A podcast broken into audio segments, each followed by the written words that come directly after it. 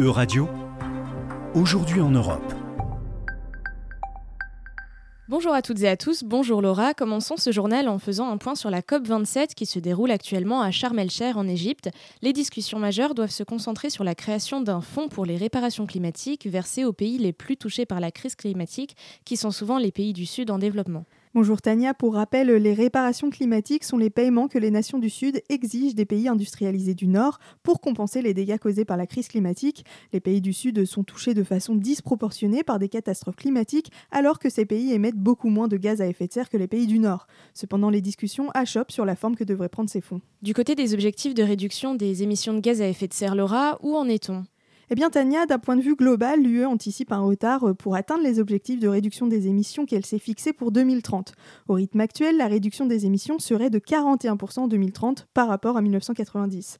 Au niveau mondial, la situation est autrement plus compliquée alors que les émissions de gaz à effet de serre continuent à augmenter. L'Union européenne vise également la neutralité carbone à l'horizon 2050. Il semblerait pourtant que les pays européens soient là aussi loin d'atteindre les objectifs fixés. Oui, et le contexte actuel conduit l'UE à prendre des distances avec les objectifs qu'elle s'était jusqu'à présent fixés. Par exemple, la nouvelle ministre suédoise du climat et de l'environnement a annoncé que la Suède allait augmenter ses émissions de CO2 de 10% dans les années à venir.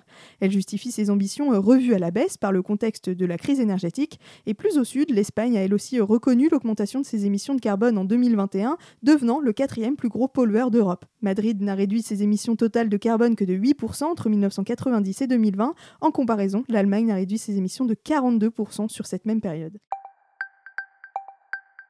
Continuons ce tour de l'actualité du côté de l'Italie où des migrants sont toujours bloqués à bord de navires humanitaires. Les rescapés venant du continent africain tentaient de rejoindre l'Europe sur des radeaux de fortune. Effectivement, Tania, cela fait 18 jours que certains migrants secourus par les navires d'ONG sont toujours bloqués en mer. Depuis son premier sauvetage le 22 octobre, l'ONG SOS Méditerranée fait face au silence des autorités italiennes.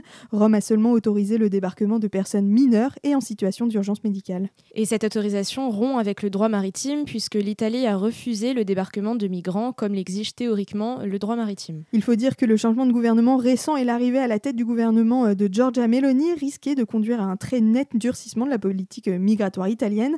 Rome vient d'ailleurs d'adopter un nouveau décret pour empêcher les navires humanitaires étrangers de débarquer sur ses côtes. Face au durcissement de Rome, un appel pour trouver un port sûr a d'ailleurs été lancé par l'ONG SOS Méditerranée et signé par une vingtaine d'organisations humanitaires. En effet, Tania, puisque le dernier navire est toujours bloqué au sud de la Sicile, les organisations signataires ont appelé la Commission européenne à intervenir afin qu'un lieu sûr soit immédiatement trouvé en vue d'un débarquement.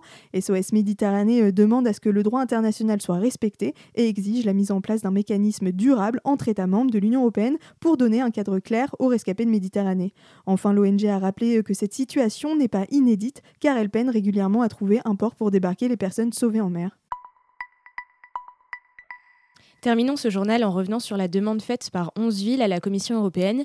Les villes souhaiteraient que d'ici 2027, seuls les bus qui ne rejettent pas d'émissions de CO2 soient vendus en Europe. En effet, Tania, ces métropoles européennes souhaitent proposer une date limite à la vente des bus à essence. Paris, Barcelone et Milan, par exemple, ont rejoint le projet. L'idée serait de proposer à la vente que des bus électriques ou fonctionnant à l'hydrogène. Les bus roulant à l'essence seraient donc progressivement remplacés une fois inutilisables. Et cette proposition aiderait aussi à atteindre les objectifs fixés des États européens qui visent une neutralité carbone d'ici 2050. Absolument Tania, mais la question des financements fait défaut. De nombreuses villes devraient réaliser des investissements considérables pour acheter ces bus décarbonés et c'est pour cela que les villes signataires du projet rappellent qu'une action au niveau européen est nécessaire. C'est le principe de l'économie d'échelle. En augmentant l'offre des bus à tous les pays européens, cela ferait baisser les prix d'achat. Pourtant Laura, ce projet ne fait pas consensus dans toutes les villes européennes. Non, effectivement, Tania, si toutes les villes néerlandaises se sont accordées à n'acheter que des bus zéro émission d'ici 2025, Bruxelles, de son côté, ne s'est pas engagée à respecter cet objectif. Merci Laura et merci à toutes et à tous pour votre attention.